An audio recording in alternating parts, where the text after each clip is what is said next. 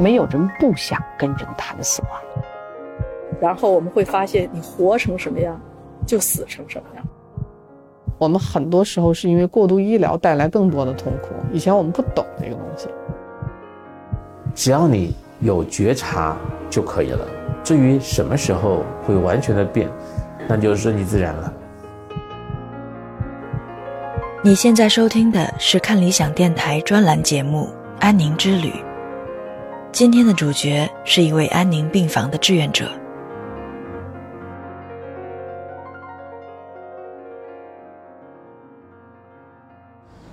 我写好了遗书，发给我先生，发给我女儿，他们都特淡定。我先生啥话也没说，我女儿说收到。我这次复发之后，我女儿给我写了个东西，就那个意思是：妈妈，我为你骄傲。哦，无论什么时候，都有可能发生很多我们预想不到的事情。但是原文我记不住了，就是你要相信这个世界是美好的。他叫徐舒，他曾经是大学老师、外企高管、服装品牌的创始人。现在他是北京海淀医院安宁病房的志愿者。与此同时，他也是一位癌症患者。二零二零年八月三日，我在安宁病房第一次见到他。这天下午。徐叔和另一位志愿者宋修宁刚刚完成病房内的芳香呵护服务。他们回到休息室，一起做了一套切断的动作。这个动作是深呼吸，抬起双手，在身体前方做一个切的动作。据说这是每位芳香呵护志愿者结束单次服务后必须完成的流程。吸气。切，切，OK，就是把这里边的不属于我们的不要带走。最后他我们得连接也要上病毒，我们服务下个病人就会把这部分情绪带走。当天的全部服务结束之后，他们还需要跟着引导录音，再做一次静心仪式。这一套流程的目的，就是让志愿者从病房服务的状态中抽离出来，回到他们自己的生活中去。刚开始，我对这种短暂甚至有些突兀的仪式并不太信任，我也不确定它的必要性，所以我先问了当天的另一位志愿者宋修宁：“就切了，嗯，真的能切断吗？不能，从一开始就能吗？一开始不能，最开始我我那是跟台湾大叔做一个。”一个小姑娘，特别漂亮，十四岁自杀两次，我去给她做芳香呵护。当时我就说我可以就抚摸，她说不可以。我说我把她手放在被子上可以吗？她说可以。我就能陪伴她，她开始她一直是全身在抖。我就说这不是你的错，孩子。我说我说我在陪伴你，就是说了几句话，我就在那手就一直放着那个大叔的音乐。他慢慢就不抖了，就是我们陪伴完了，就音乐放，我们就要走了嘛。我说我把你爸爸叫着，他说不，就他是因为我就爸爸妈妈闹离婚，就孩子就可能又是他的原因，就自己自杀。我说把爸爸叫进，他不，他就不要。我说那我再陪你一会儿，他点点头。其实这个时候，我这个孩子我掉进去很长时间我都出不来，就是我特别恨他爸爸，我说怎么能那样把一个孩子。折磨成那个样子，其实大叔每次现在有时大叔讲课就会讲我这个例子，就是我很长时间就是没走出来，就这个孩子可能他提到的大叔名叫赖佩文，也被人称为赖大叔或者台湾大叔，他也是安宁病房的志愿者，同时为志愿者团队提供芳香呵护方面的培训。嗯，那你就放松哈，放松，嗯，放松睡一会儿啊，嗯，我们很温柔的抚触着你，你就放松的睡一会儿啊，奶奶，嗯，睡觉啊，嗯，真听话。芳香呵护是志愿者团队面向安宁疗护病房所有人的一项服务。所有人，包括医护人员、患者、家属，乃至护工、保洁人员以及志愿者自己。用他们的话来说，他们提供全人呵护，意思就是呵护全部人。海淀医院安宁病房的芳香呵护志愿者需要参加至少十五次培训，之后他们可以两到四人一组进入病房服务。内容包括同频呼吸，跟随导引音乐，轻轻抚触服务对象的皮肤和关节处，并视情况而定，选用合适的精油，帮助人放松、舒缓压力。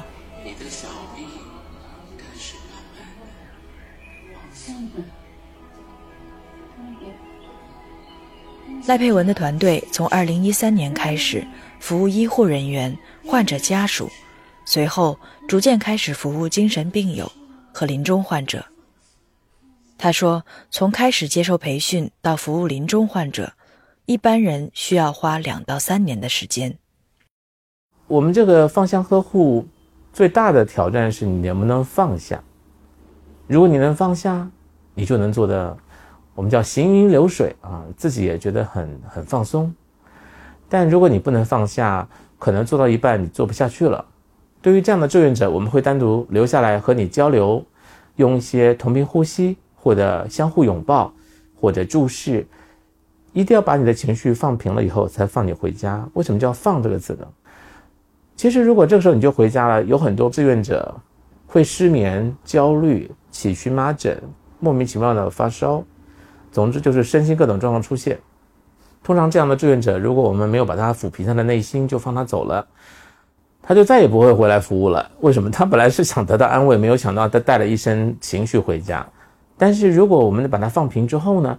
他一次一次一次，他慢慢习惯这个场景了。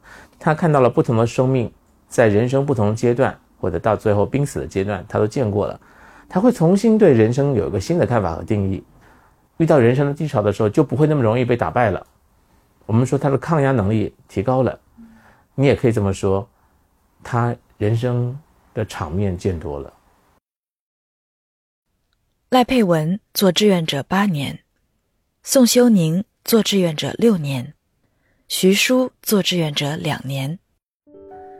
谈到在安宁病房服务的经历时，他们不约而同的使用了“自我疗愈”这个词。通常我们认为医院是极其接近死亡的地方。或许很少有人能在这个场景里感到快乐，但是在安宁病房，有一些人通过陪伴临终患者，似乎真的让直面死亡这件事变得没有那么难了。与此同时，他们通过倾听别人的故事，也在不断修复自己的人生。芳香呵护只是安宁病房志愿者学习的内容之一，除此之外，他们还要学习如何洗发。如何理发，如何恰当的陪伴。在真正开始接触患者之前，每一位志愿者都需要接受严格的训练和考察。志愿者团队负责人张威时常需要对新加入的志愿者解释安宁服务的原则。我们从来不传递去帮助他人去什么的，而是去用我们的专业，用我们培训出来的那些专业的东西。用我们自身的那种相对整合的很好的自己，然后去承接、去同理、去支持那个人，他们都有这个能力。我们的徐舒老师啊，这个修宁老师，但这个不是先天你就知道的啊。然后我们的平时的，比如说洗头啊，比如说进去如何去陪伴啊，我们大概是如何陪伴的理念是在培训里，但是那些技能，洗头的技能，我们是是在现场不断的培训。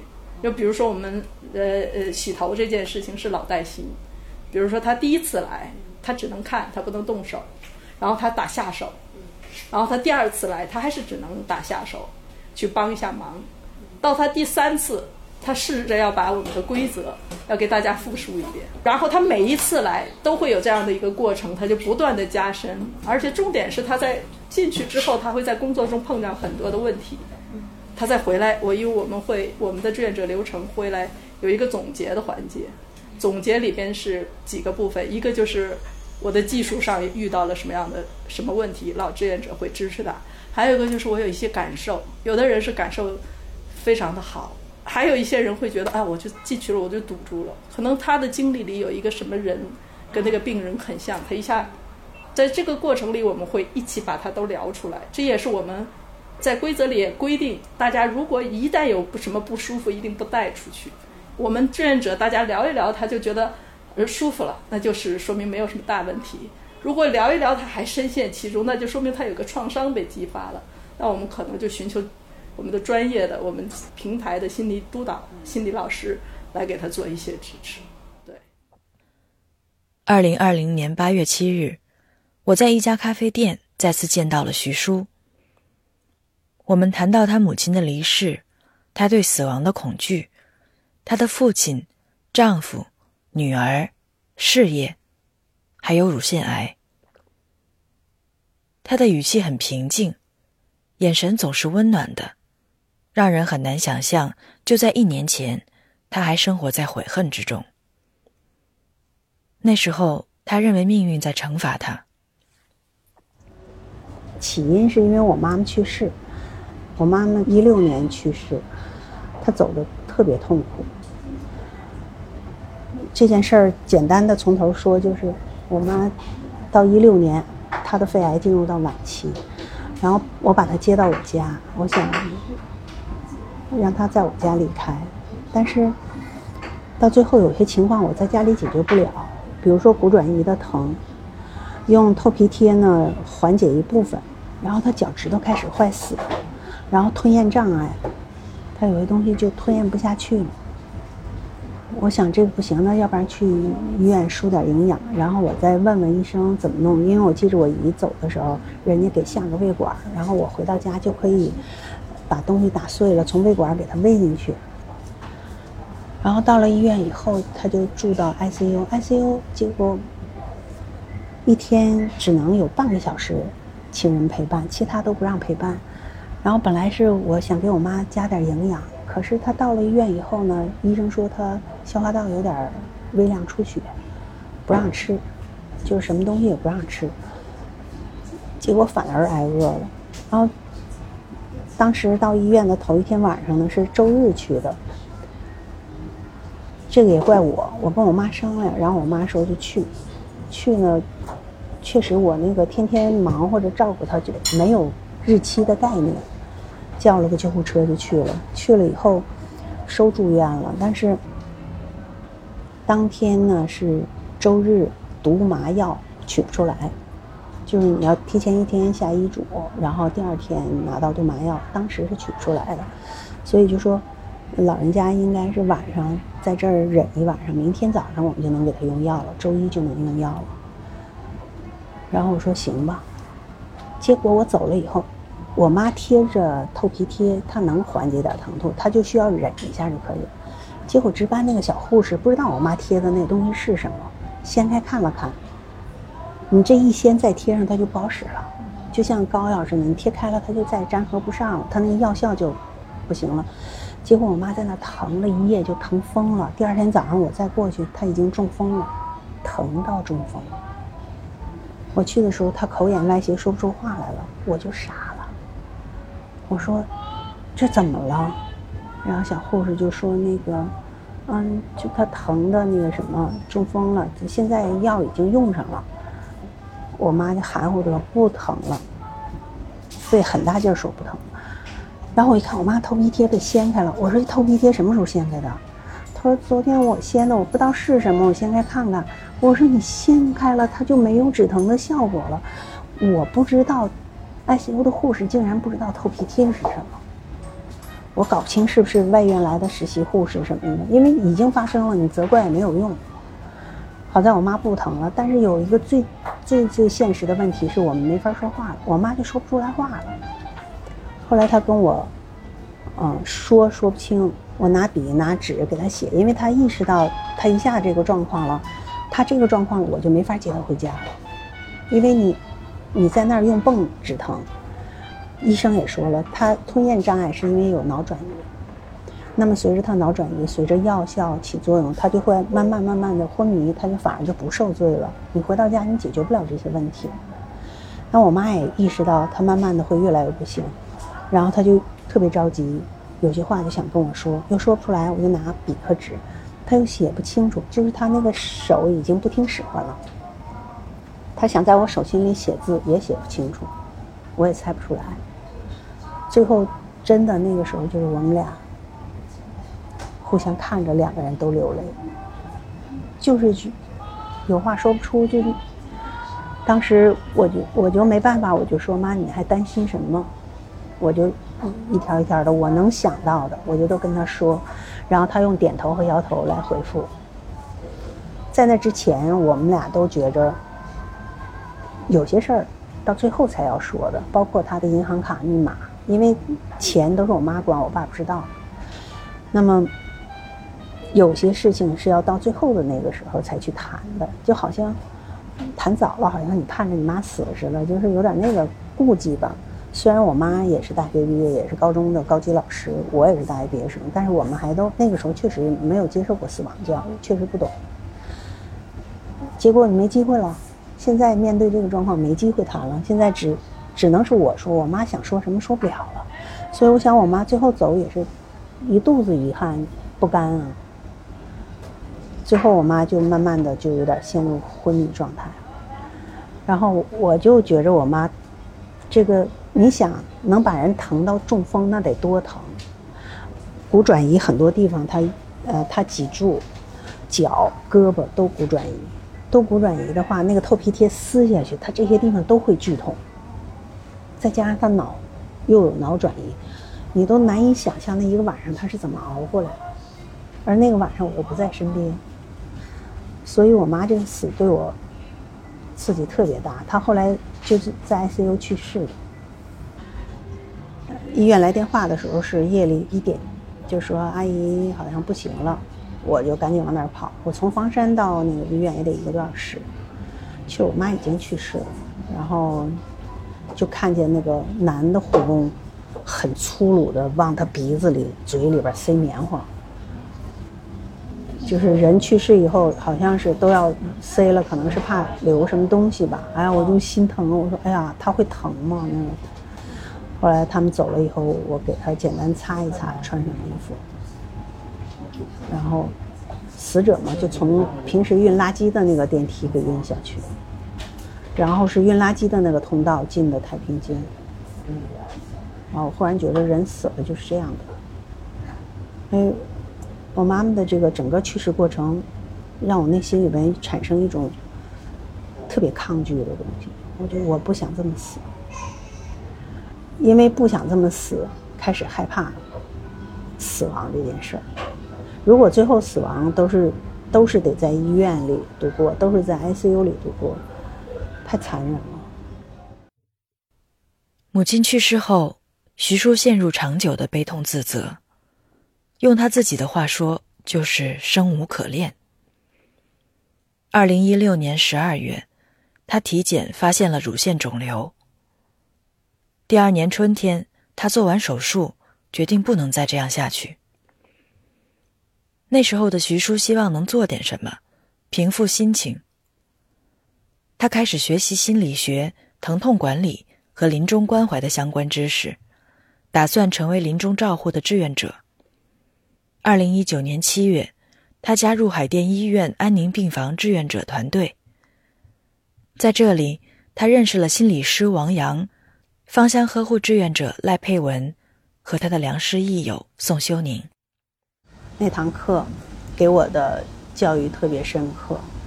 我我们每个人都讲一个死亡的故事，我讲了我妈的故事。然后当时我刚到海医没多久，泣不成声的讲，就是这个苦压在我心里太久了，然后说不下去。最后那个王阳老师过来抱了抱我，然后他给我讲，就是不要拿今天自己的进步去谴责昨天的自己。昨天在你什么都不懂的时候，你已经尽全力去照顾母亲了。有些事不是你能决定的，所以你要学会欣赏昨天的自己。第二呢，就是试着把过去放下，悔恨和自责是恨自己，与其用恨生活，不如用爱。你换位思考，如果你是你妈妈，你希望你的女儿怎么生活？一直生活在悔恨里吗？第三，如果你确实有很多自责、不能原谅自己的地方，那你找个合适的时间，跟妈妈聊聊合适的方式，跟她道别，跟她道歉。我那个时候还不懂四道呢，四道人生，但是我那天回家真的把藏了很久的我妈的照片，把她的遗像拿出来了，就在我床上，我就坐在那儿跟她聊的，聊了三个多小时，聊到半夜。我把我心里边这些苦闷也是泪流满面哭，然后把我这些自责和后悔说出来了。好像我跟我妈说过了以后，我内心里的那种冰冷就少了，就是好像人就轻松一点了。然后再提到我妈妈这些事儿，不会一张口就流泪了。到海医让我学了好多，在进海医之前觉得。我为人子女，反正尽我的力，该做的都做了。但是我有很多自责，因为这些自责、这些悲痛，所以我自己得乳腺癌。然后有些事情又想不开，又老纠结在心里。到海印以后，看了好多生死，真的可能觉着死不过如此。嗯，人的生命没有多长时间，那有些事儿就确实是。容易放下，容易谅解，然后他们又有这一些课程，四道人生啊，或者四步啊，就是大叔的，不分析、不判断、不下定义、不后悔。我觉得这点那个宋学宁老师做的也特别好，他教我两件事儿。第一件事儿，不要光想着给，你太多的想给，可能会适得其反。因为志愿者容易犯这样的错误。第二个，就是不要太用情，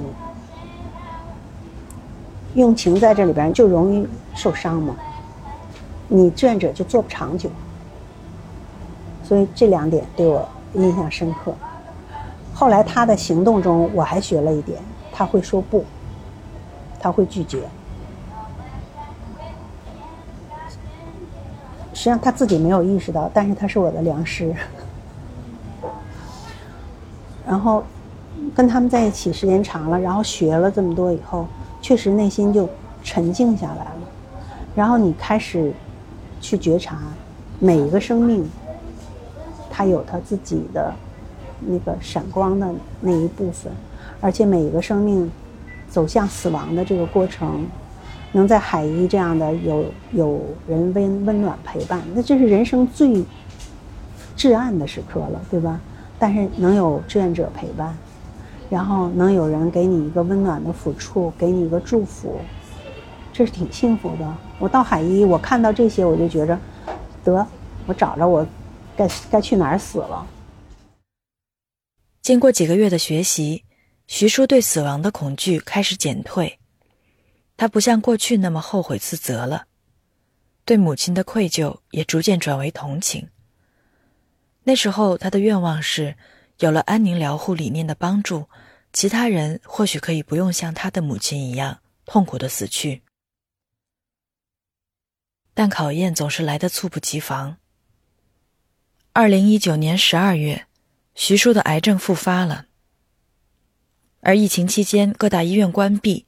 又导致他无法进一步做检查和治疗，只能先用北京瑶医院的汤药缓解症状。第二次有可能面对死亡的问题，你自己得乳腺癌，你得考虑死亡。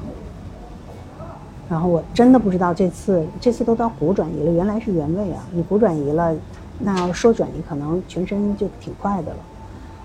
我就开始，一开始是按三个月的生命做准备，家里边就开始收拾东西，断舍离，扔。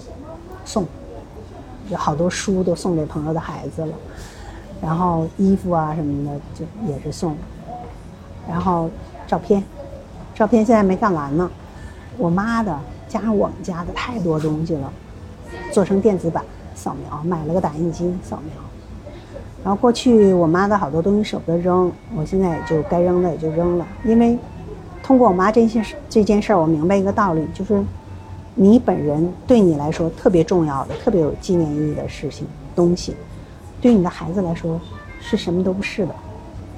我不知道那些东西我妈留的有什么意义，而且她的学生、她的朋友也都相继的都离开这个世界了，那这些东西就是没有意义的了。曾经我的一个房间都是我妈的东西，后来差不多现在就扔干净了。所以我也不想给我孩子留下太多东西。我的生命中，我觉着他也能用的、特别好玩的一些东西，我可能放下，但是我很个人性的东西，我就都处理掉。海一这帮人就是面对死亡的这些人，心态都特别好，特别阳光。然后那天张薇去拍了个美人照，大家说都特美。然后带着燕玲拍了也特美，说哎呀，咱们哪天一起去？我本来我朋友有个影影棚，他们那个拍的都贵嘛，三千多一套。我回头我给大家拍，不花那么多钱。后来想想算了吧，他们拍的那个人家有化妆师，人家化妆化的好，咱们这这些老脸你要不化妆太难看了。后来我也放弃了，我说那个。我哪天跟你们一起，我也花钱，咱们一块儿去拍，就是为了要那个化妆嘛，就至少让你靓丽，看起来皮肤没有那么多瑕疵。就大家都准备去拍一个漂亮的遗像，然后写遗书，我我提前写了，因为我不知道我生命还有多长时间。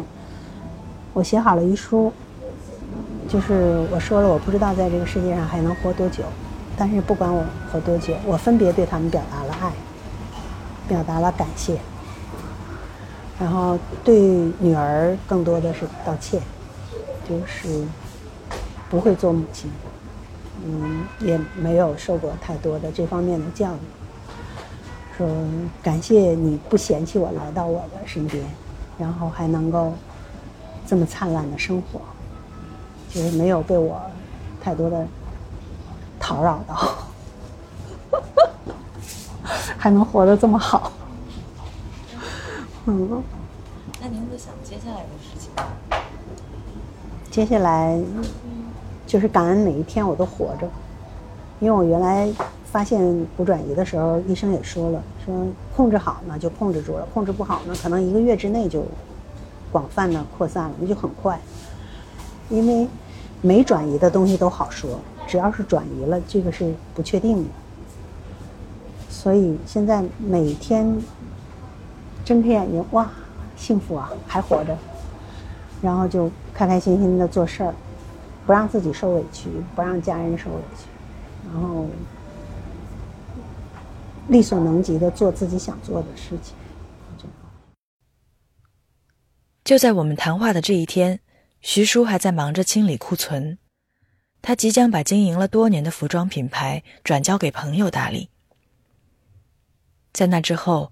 我从他的微信朋友圈里不断看到新动态，他在学着剪辑视频，在网上分享自己录制的有声书，去养老院看望九十四岁的父亲，他还有一只十七岁的猫。今年一月，他和朋友去了内蒙古，在零下三十度的雪地里拍狼，拍牧马人，拍晨光和星空。当然，他也还在参加安宁病房的志愿者服务。在我们谈话的最后，他说他已经不害怕死亡了。想起母亲，心里只有感激。通过见证他人的生命旅程，徐叔也接纳了自己。在安宁病房，每个人都有故事。赖佩文当过配音演员。杂志主编、企业高管宋修宁曾经是肿瘤科医生，在志愿者团队里还有工人、理发师、个体商人、教师、白领、学生。当然，不是每个人都能很快的走出忧虑、困惑、恐惧，但他们的目的在于保持一种觉察。只要你有觉察就可以了。至于什么时候会完全的变，他们打算顺其自然。